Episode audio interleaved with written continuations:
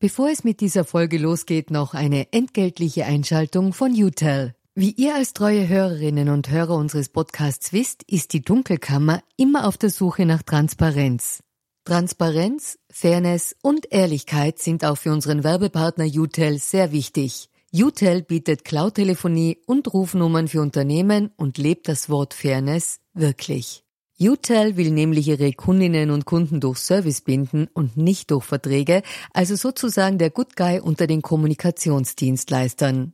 Weitere Infos findet ihr im Internet. Ihr müsst bei der Suche nur den Namen richtig schreiben. Y, zweimal U, hartes T, dann E und L. UTEL eben. Und warum zwei U im Namen? Das fragt am besten ein Teammitglied, weil UTEL beantwortet jede Kundenanfrage und lässt niemanden im Dunkeln stehen. Versprochen. Und damit zurück in die Dunkelkammer.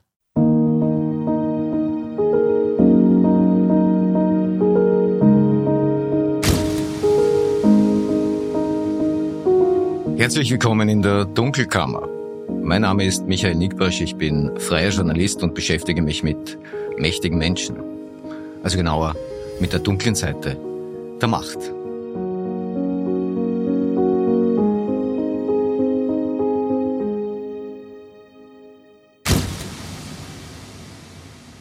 Das ist die 16. Ausgabe der Dunkelkammer und heute schauen wir wieder auf die öffentliche Gesundheitsversorgung und da im Speziellen auf den Wiener Gesundheitsverbund, kurz WIGEF.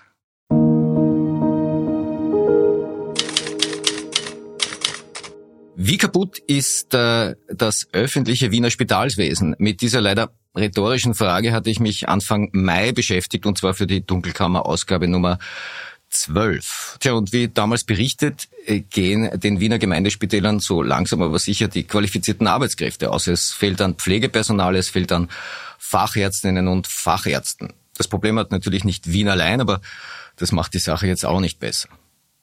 Mittlerweile vergeht ja kaum ein Tag ohne Hilferufe des medizinischen Personals quer durch die Kliniken. Betten und Stationssperren sind alltaglange OP-Wartezeiten Detto. Ja, und die Ärztekammer warnt immer wieder mal vor patientengefährdenden Rahmenbedingungen.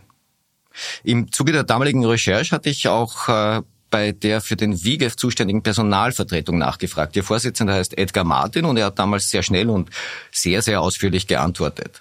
Also die Antwort von Herrn Martin war so lang, dass ich wohl ein Happening hätte machen müssen, um sie ganz zu verlesen. Und dann habe ich mir gedacht, lade ich ihn doch in die Dunkelkammer ein und wir sprechen eine Runde darüber. Ja, und jetzt sitzt er mir gegenüber, Edgar Martin. Hallo Herr Martin, danke fürs Kommen. Hallo und danke für die Einladung. Herr Martin, in Ihrer E-Mail-Signatur steht Vorsitzender der Personalvertretung der Bediensteten der Gemeinde Wien, Hauptgruppe Römisch 2. Was ist das und was genau machen Sie da? Wir vertreten die Bediensteten im Wiener Gesundheitsverbund. Das sind sowohl die Beschäftigten in den Spitälern als auch in den Pflegewohnhäusern ähm, über alle Berufsgruppen drüber. Es sind fast über 120 Berufsgruppen die da umfasst sind. Also das sind Ärzte, Pflegerinnen, Pfleger. Ähm, genau, therapeutisches Personal, also MTTG, da ist die Verwaltung drinnen, da ist die Technik drinnen, äh, Service- und Versorgungspersonal. Also wirklich alles, was du brauchst, um so einen Betrieb aufrechtzuerhalten. Wie viele sind das ungefähr? Um die 30.000. 30.000. Also das ist das Personal, das im mhm. WIGEF versammelt ist, im Wiener Gesundheitsverbot. Ja. ja, Herr Martin, dann sprechen wir doch über die Situation der Beschäftigten im WIGEF. Ja, ähm, wir hatten ja drei Jahre jetzt äh, pandemisches Geschehen. Das hat natürlich ähm, diesen Bereich äh, überhitzen lassen mit all seinen Auswirkungen. Ich glaube, darüber ist sehr ausführlich berichtet worden. Und wir stehen jetzt an einem Punkt, dass wir sagen, es äh, gibt in manchen Bereichen einfach einen äh, Personalmangel, der so nicht mehr zu stemmen ist. Also es konzentriert sich auf bestimmte Bereiche. Das muss man dazu sagen. Es ist nicht gesamt über das Unternehmen drüber, aber du hast bestimmte Hotspots, wo wir in den letzten Monaten in dieser Zeit einfach auch Personal verloren haben. Und es ist schwieriger geworden, äh, Personal zu rekrutieren. Und was natürlich, was man im Vorhinein schon wusste, war natürlich, dass eine Pensionierungswelle der Babyboomer ansteht, die zusätzlich dazu führt, dass weniger Personal zur Verfügung steht. Reden wir mal über diese Hotspots, Brennpunkte, wo, wo äh, drängt es denn da besonders? Das sind zum Beispiel zentrale Notaufnahmen, Erstversorgung. Das heißt dort, wo die Patienten ähm, als erstes reinkommen, was angeschaut werden, was ihnen sozusagen fehlt und dann entschieden wird, ob sie eine Spitalsversorgung brauchen. Das ist äh, zum Beispiel unfallchirurgisch, ähm, Orthotrauma. Ähm, das sind die ein oder andere interne, interne einfach aufgrund äh, der Patientinnen und Patienten, die dort zu versorgen sind. Du hast Hochbetagte mit äh, Mehrfachdiagnosen und äh, teilweise eben auch äh, Demenz, psychisch krank. Also da schlagt viel auf, fordert das Personal sehr stark. Und mittlerweile ist halt das Personal, gerade die Jungen, die nachkommen, schauen eben auch, ähm, wie kann man mehr Geld verdienen. Und da gibt's Unterschiede. Also es gibt Bereiche, da verdienen wir sehr schwer und es gibt Bereiche, da verdienen wir es unter Anführungsstrichen leichter. Mhm. Die Pandemie war in der Form natürlich nicht absehbar, aber die Pensionierungswelle, die Sie angesprochen haben, schon. Wie viel von dieser Krise, die wir da, die wir da erleben, ist denn hausgemacht und war absehbar? Ich glaube, es geht einfach dann schneller. Es hat sich dann geballt. Also die Pandemie selber hat man jetzt nicht voraussehen können. Man hat nicht sagen können, wie lange wird uns das äh, beschäftigen und fordern. Aber ich glaube, dann kam Schlag auf Schlag. Das eine gibt es andere. Äh, das führt jetzt zum Beispiel auch dazu, dass wer am Ende seines Arbeitslebens steht, vielleicht dann geneigt ist, früher ähm, zu gehen, Abschläge in Kauf zu nehmen und zu sagen, das kann ich mir und meiner Gesundheit äh, nicht mehr zumuten. Das merkt man auch. Sie haben in dem Mail, das Sie mir geschrieben haben, unter anderem geschrieben, für Ärztinnen und Ärzte, die am Anfang ihrer Laufbahn stehen, wird zu wenig getan. Die müssen Lücken füllen. Was ein Arzt am Ende der Laufbahn will, ist häufig etwas anderes, als dass er zu Beginn will. Erläutern Sie das doch mal. Ja, das merkt man, wenn man sich, äh, wenn man zum Beispiel auch Befragungen durchführt, dann sieht man, was äh, Arbeitszeit betrifft, äh, was Nachtdienste betrifft, was das Arbeitsaufkommen betrifft, dass je länger du im Geschäft als, als Arzt tätig bist, du ähm, das besser handeln kannst. Das heißt, du kommst da besser durch, du kommst besser zu deinen ähm, Erholungszeiten, während die, die am Anfang stehen, natürlich auch, wenn sie jetzt zum Beispiel Fachausbildung machen, ja erst äh, einsteigen. Das äh, bedeutet einfach, du bist äh, weitaus mehr gefordert. Du kommst einfach öfters, du kommst einfach öfters dran. Du stehst als erster auf ähm, im Nachtdienst, wenn etwas ist. Ähm, du bist der Letzte, der sich niederlegt. Ähm, wenn er dann einmal ruhen soll. Also äh, die, die kommen immer dran. Das war eigentlich aber immer schon so. Man hat immer gesagt, die Jungen da was gefordert und du musst da gewisse Zeit im System sein, dass sich dann beginnt äh, zu rechnen oder dass es dann leichter wird für die. Also quasi mit fortgeschrittenem Alter arbeitet man weniger und verdient deutlich mehr. Das ist natürlich auch eine Schieflage in einer Situation, wo es Arbeitskräfte braucht. Das ist richtig. Man hat versucht, es in einem neuen Besoldungssystem 2018 zu ändern, weil man gesagt hat, die Leute, die einsteigen, ein höheres ähm, Einkommen zu bieten, dann mit einem flacheren Verlauf. Bis dahin war es wirklich, oder ist es wirklich noch so in der Besoldung alt, Du musst wirklich lang arbeiten, dass du dann am Ende sagen kannst, so jetzt bildet äh, das Gehalt das ab, was ich da wirklich äh, leiste. Jetzt werden im Augenblick äh, Löcher gestopft und versucht äh, durch das ähm, Verschieben von, von Ressourcen äh, Problemen zu begegnen. Das kann natürlich nur, wenn überhaupt, kurzfristig wirken. Ich will jetzt ein Beispiel nehmen an der Klinikfavoriten äh, fehlen vor allem Anästhesistinnen und Anästhesisten. Und zwar in einem Ausmaß, dass dort schon der OP-Betrieb stark beeinträchtigt ist.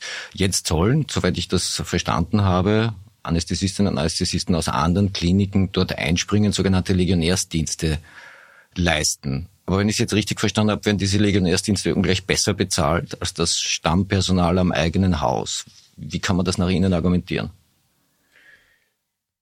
Man hat das jetzt einmal, man hat das jetzt einmal versuchsweise bei anderen Hotspots gemacht, dass man ähm, für die Pflege ausgerufen hat, äh, Einspringerdienste, die man auch wirklich gut bezahlt.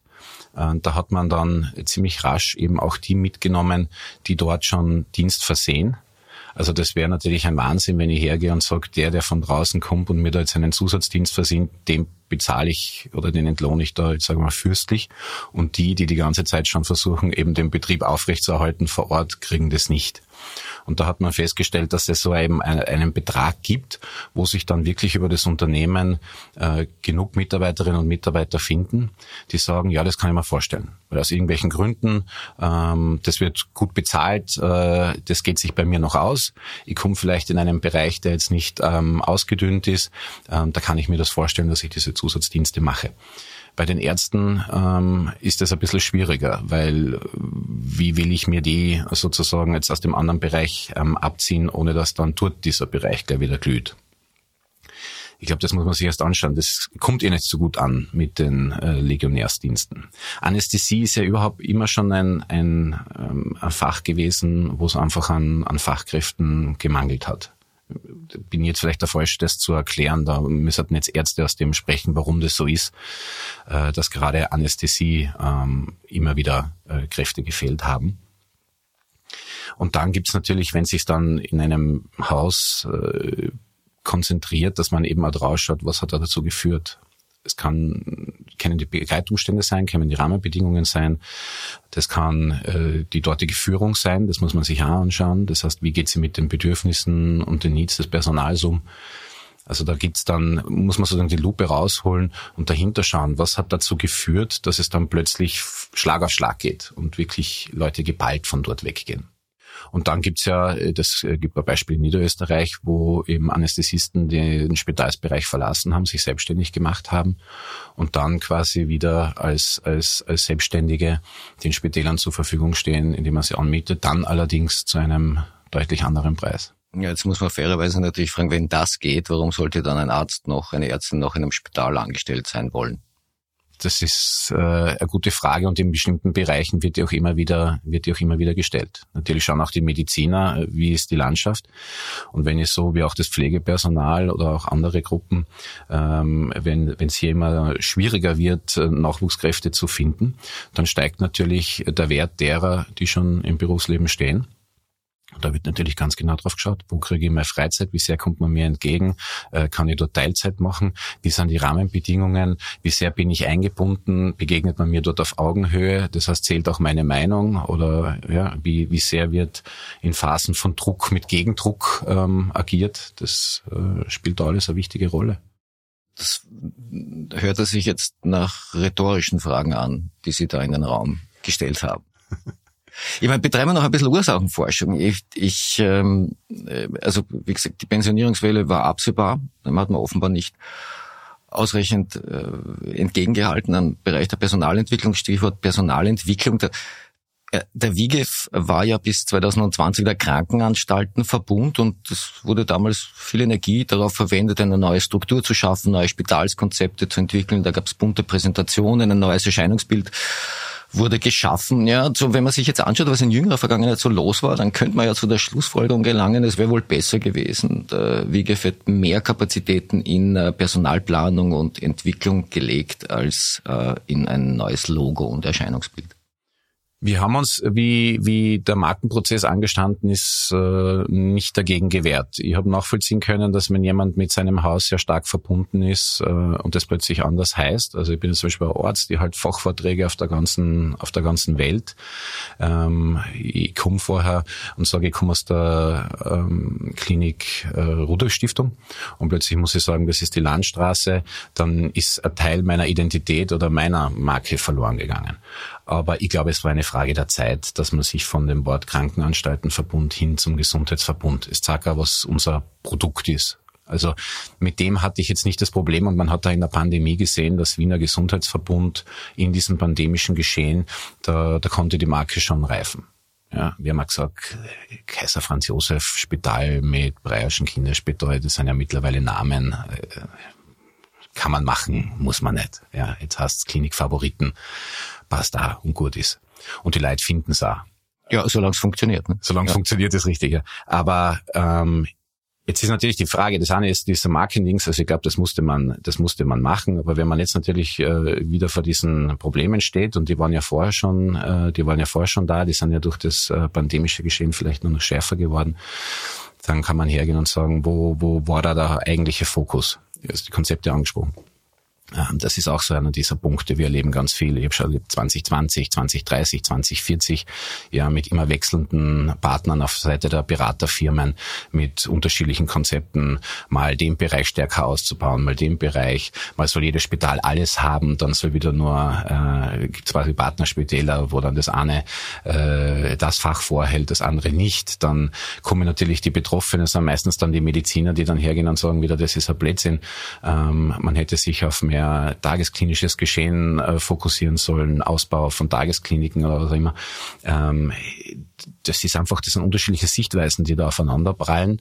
Ähm, und die, die sich da irgendwie machtlos fühlen oder das Gefühl haben, sie sind da Spielball in diesen Planungen, das ist halt das Personal. Das sind die Beschäftigten. Welchen Einfluss hat denn eine Personalvertretung im WIGEF 2023?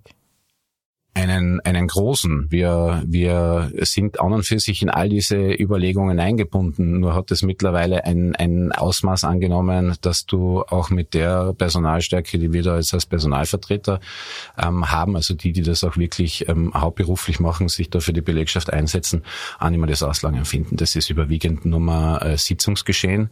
Ähm, das hat man natürlich nochmal potenzieren können durch das Digitale. Früher hat es dann wenigstens einmal zwischendrin an, an, an Break, also geht Schlag auf Schlag eben, wo alle Konzepte eben auch bis dann äh, ins Detail runtergebrochen werden müssen. Wie wirkt sich das aus?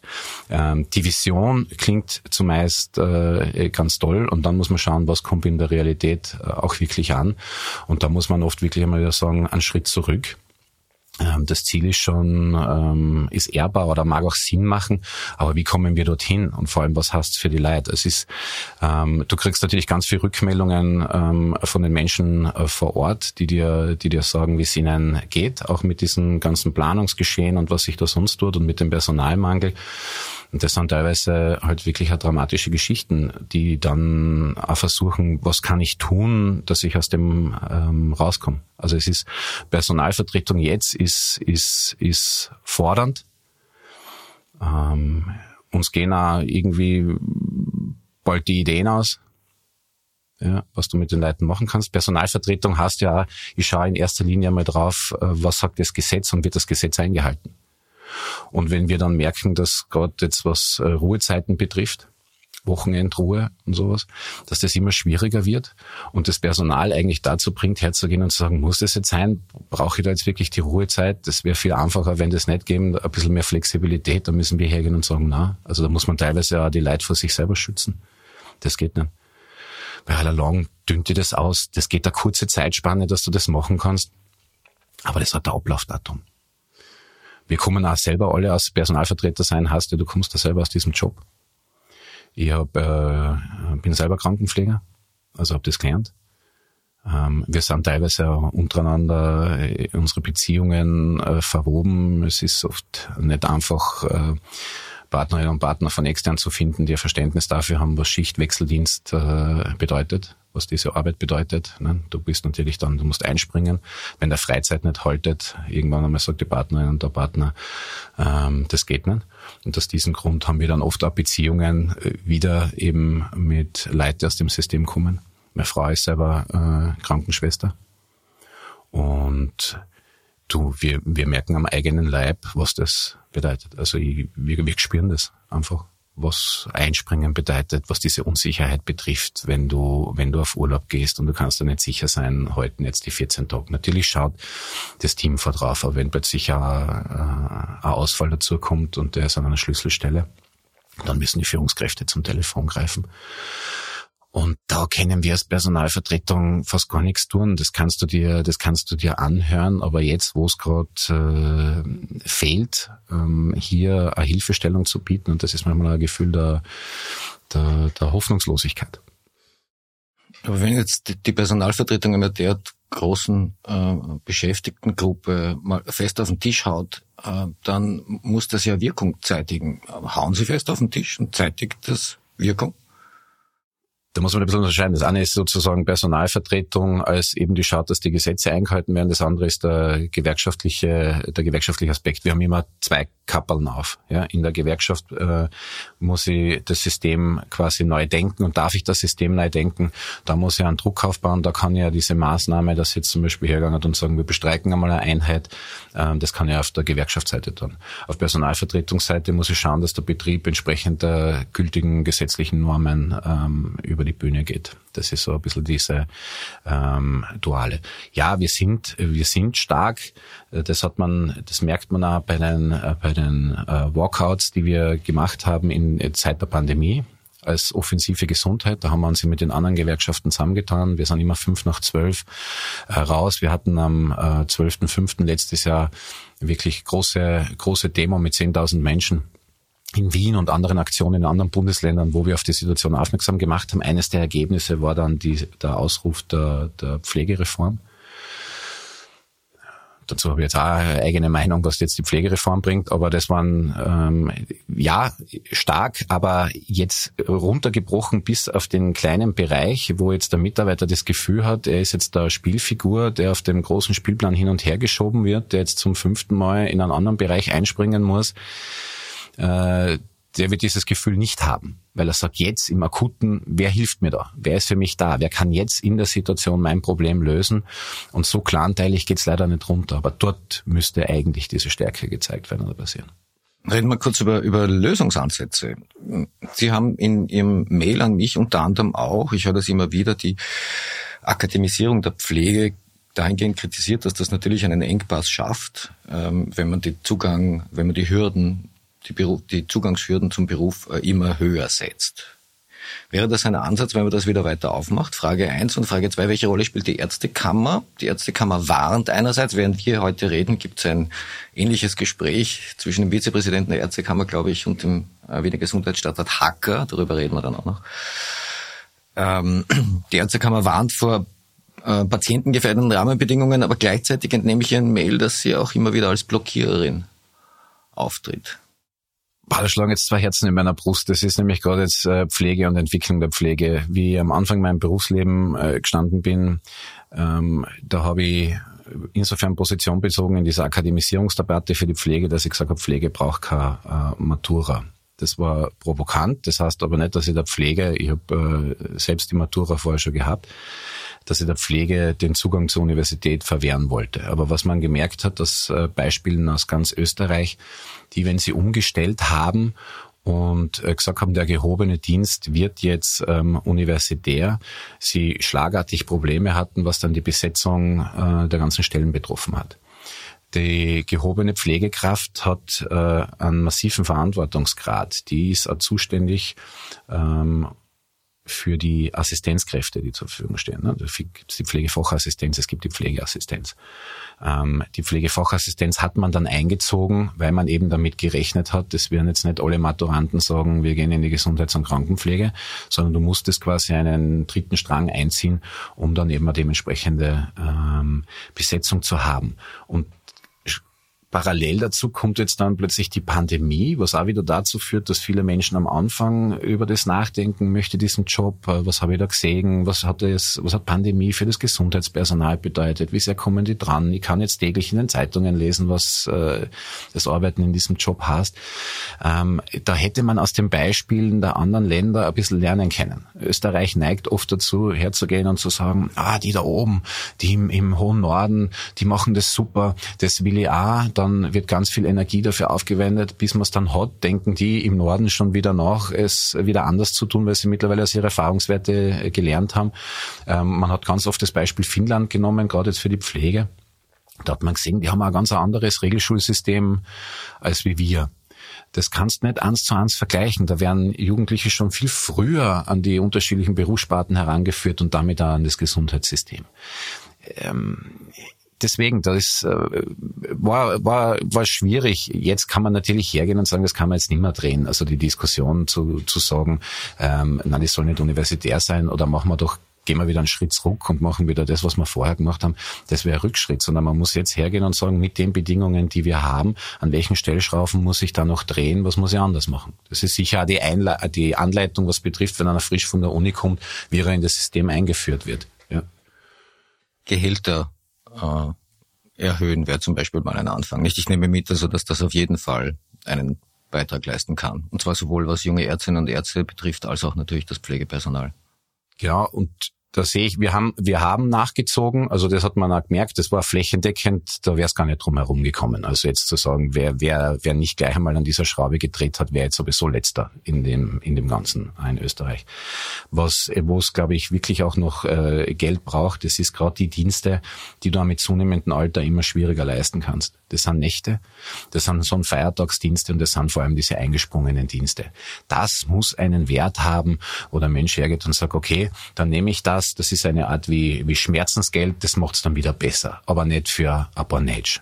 Und früher war das so, wie ich noch eingestiegen bin, da hat man gesagt, du musst halt auch dementsprechende Anzahl an Nächte machen dass sich das am Monatsende auszahlt. Mach nicht so viel, weil sonst kommt wieder die Steuer und nimmt er den Großteil wieder weg. So, das war, das war goldene Regel.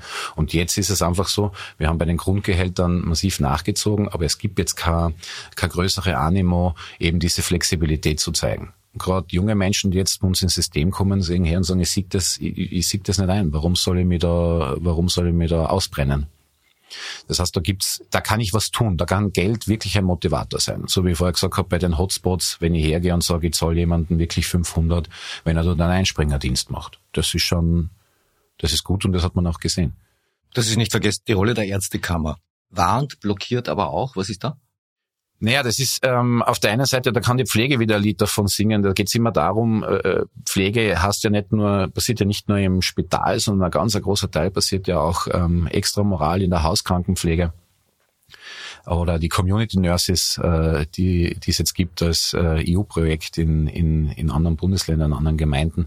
Und da war natürlich immer der Wunsch oder der Ruf der Pflege, dass es zum Beispiel im Verschreiben von, von Heilbehelfen, also dass es mehr Möglichkeiten gibt für die Pflege. Wenn ich jetzt irgendwo in einem, in einem Landstrich bin, wo die praktischen Ärzte sich zurückgezogen haben oder seltener geworden sind, kann hier die, die Pflege und jetzt wirklich eine, eine klare Trennlinie, die kann natürlich jetzt nicht äh, das leisten, was ein Arzt leistet, die darf keine, die darf keine Diagnosen stellen, außer es sind Pflegediagnosen.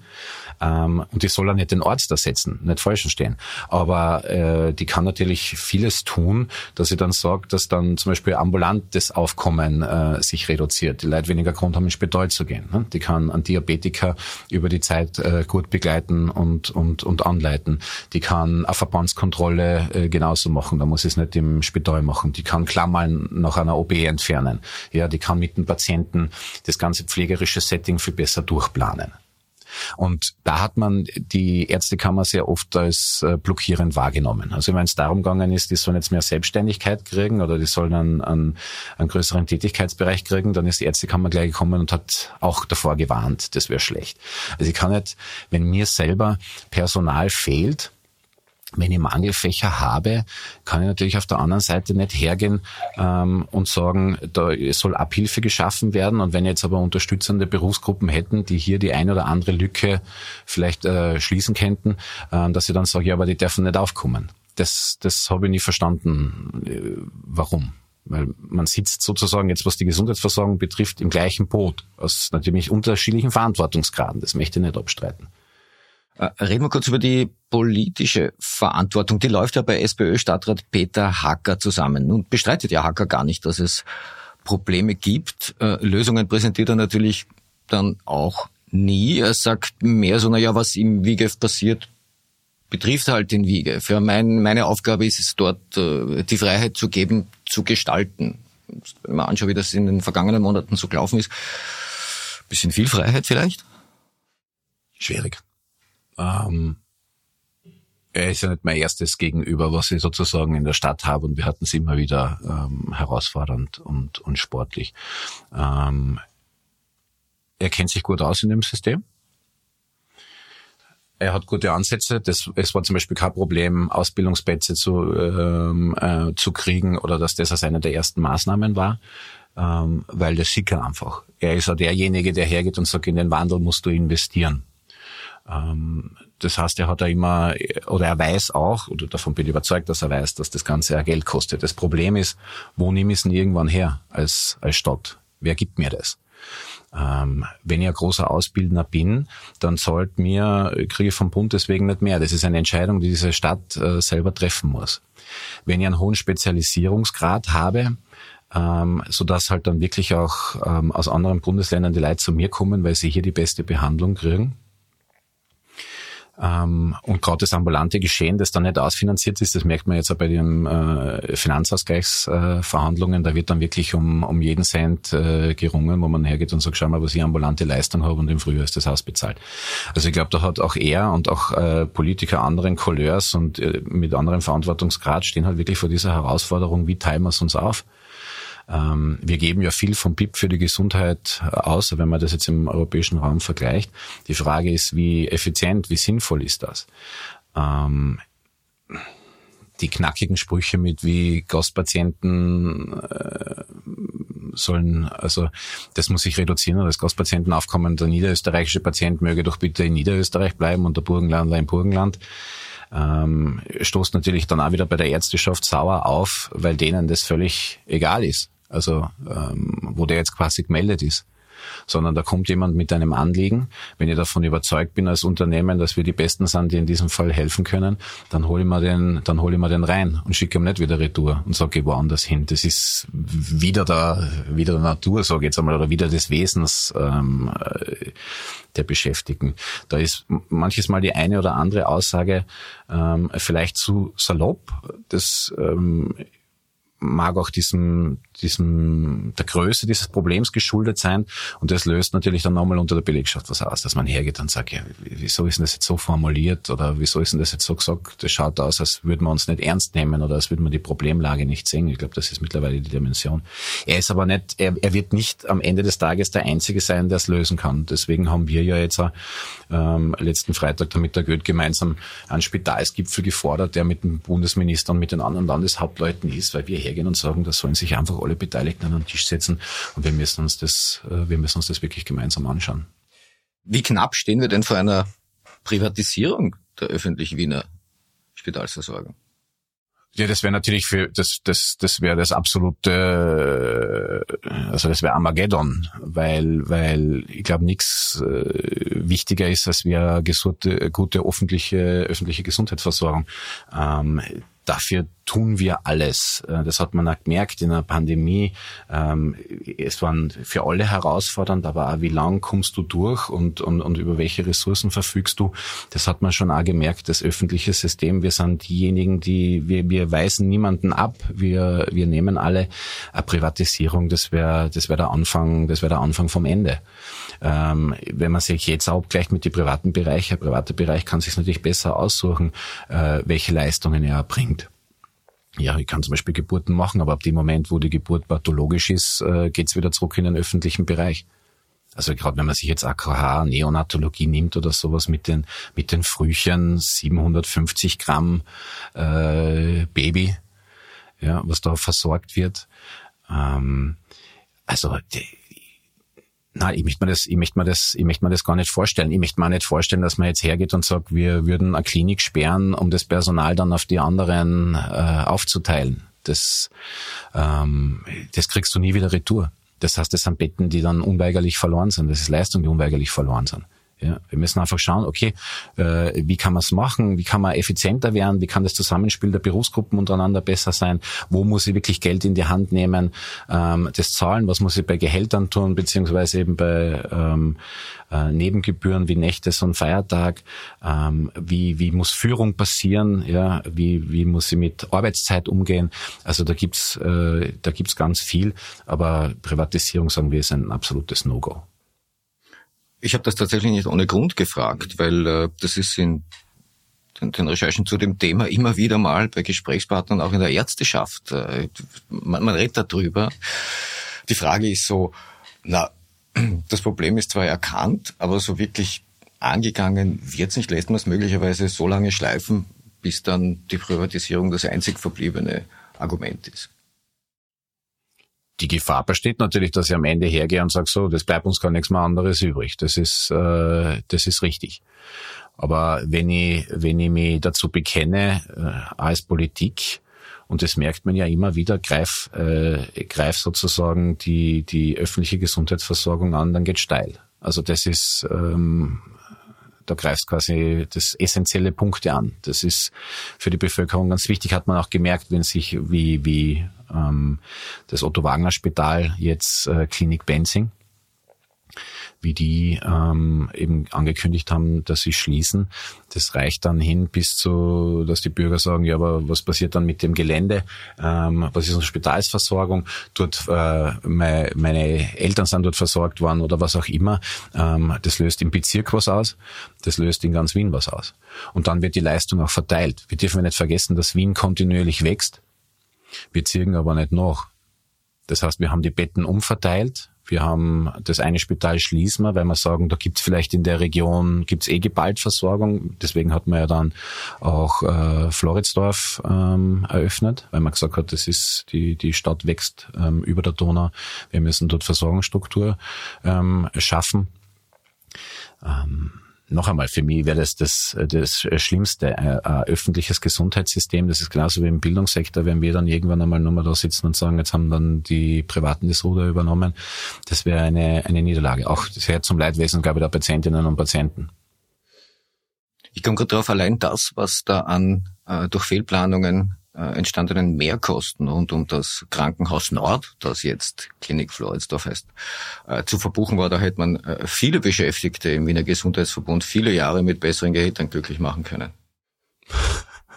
Ja, das sind, das sind, da ist wirklich viel Geld äh, runtergegangen. Man versteht das auch, äh, das kannst draußen äh, jemanden außerhalb des Systems auch kaum erklären, warum da so viel Geld für, für Beratungen und Konzepte ausgegeben wird. Ich glaube, das ist diese, diese Suche nach der optimalen Positionierung auf einem Markt, der einfach in den letzten Jahren äh, ja, äh, kritischer geworden ist, äh, schwieriger geworden ist zu bespielen. Ähm, das ist, hat mit den Kostendämpfungsfaden zu tun, dass eine Stadt äh, auch nach Maastricht-Kriterien natürlich auch nicht mehr so viel ausgeben darf. Das macht auf der einen äh, Seite Sinn, ist klar. Ähm, natürlich mit dem, mit dem Geld, letztendlich sind es dann Steuergelder, sorgsam umzugehen, aber die Frage ist, äh, ähm, was das im Alltag dann, was das dann im Alltag bewirkt dieser Sportdruck. Ne? Man, vor ein paar Jahren hatte die Stadt natürlich auch so Beraterfirmen wie McKinsey am Start die ersten Punkte, die die dann immer aufs Tableau hauen, sind Einsparungsmöglichkeiten beim Personal. Das ist ja, das, das ist Selbstverständnis das, ja, der Unternehmensberater genau. auf dieser Welt. Ja. ja. Dafür werden sie ziemlich gut bezahlt, um die immer gleiche Geschichte zu erzählen. Ja. Ja, aber als Interner stellst du dann die Frage, wie soll das gehen? Ihr greift jetzt gleich immer auf diesen Pool hin, der eh schon ausgedünnt ist, auf die Ressource Mensch. Und die Ressource Mensch hat immer ein Ablaufdatum. Da braucht es eben nur mal solche Schwankungen wie eine Pandemie und du kannst deine ganzen Berechnungen äh, kübeln. Mhm. Ja, und da gibt's, äh, man versteht dann nicht die, die Eigenexpertise. Wir haben ja alle, die haben auch sich Konzepte ausgedacht. Ne? Und dann kommt ein Externer und sagt, na so machen wir es nicht. Wir haben uns das jetzt angeschaut und wir haben das mit Berechnungen angestellt und das geht besser so und das geht besser so. Äh, ich hatte mal, ich hatte mal das Vergnügen, einen Unternehmensberater in der Firma zu haben. Also der ist zu Profil gekommen und hat sich die Zeitung angeschaut und der hat einen halben Tag bei mir verbracht ähm, vollkommen willkürlich den Tag gesetzt und äh, ja und hat dann daraus geschlossen, dass ich nur 60 Prozent meiner meiner Tageszeit produktiv nutze und den Rest für irgendeinen Blödsinn. Das hat er festgestellt. Das hat er festgestellt, ja. ja. ja. ja. Das hat für ziemliches Gelächter gesorgt ja, im Anschluss. Und ich war noch einer der fleißigsten dort.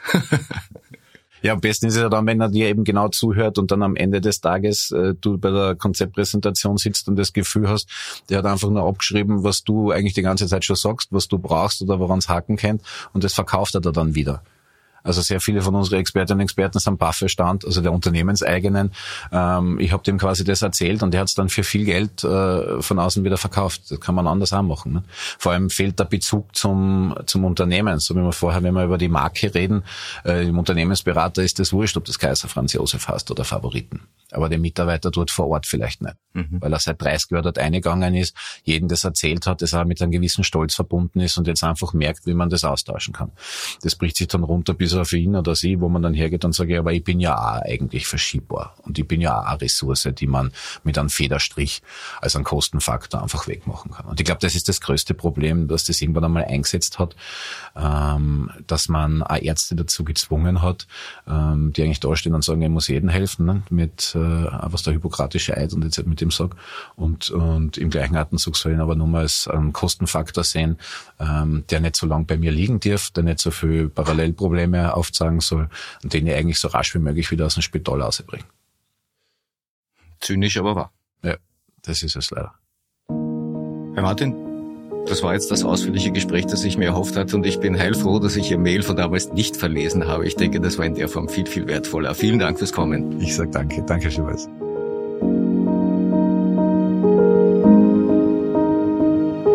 Das war eine Ausgabe der Dunkelkammer. Ich hoffe, es hat euch gefallen. Ich freue mich weiterhin über konstruktives Feedback. Schreibt an redaktion at diedunkelkammer.at. Es landet alles bei mir. Ich bin die Redaktion. Bleibt mir gewogen. Ihr hört von mir.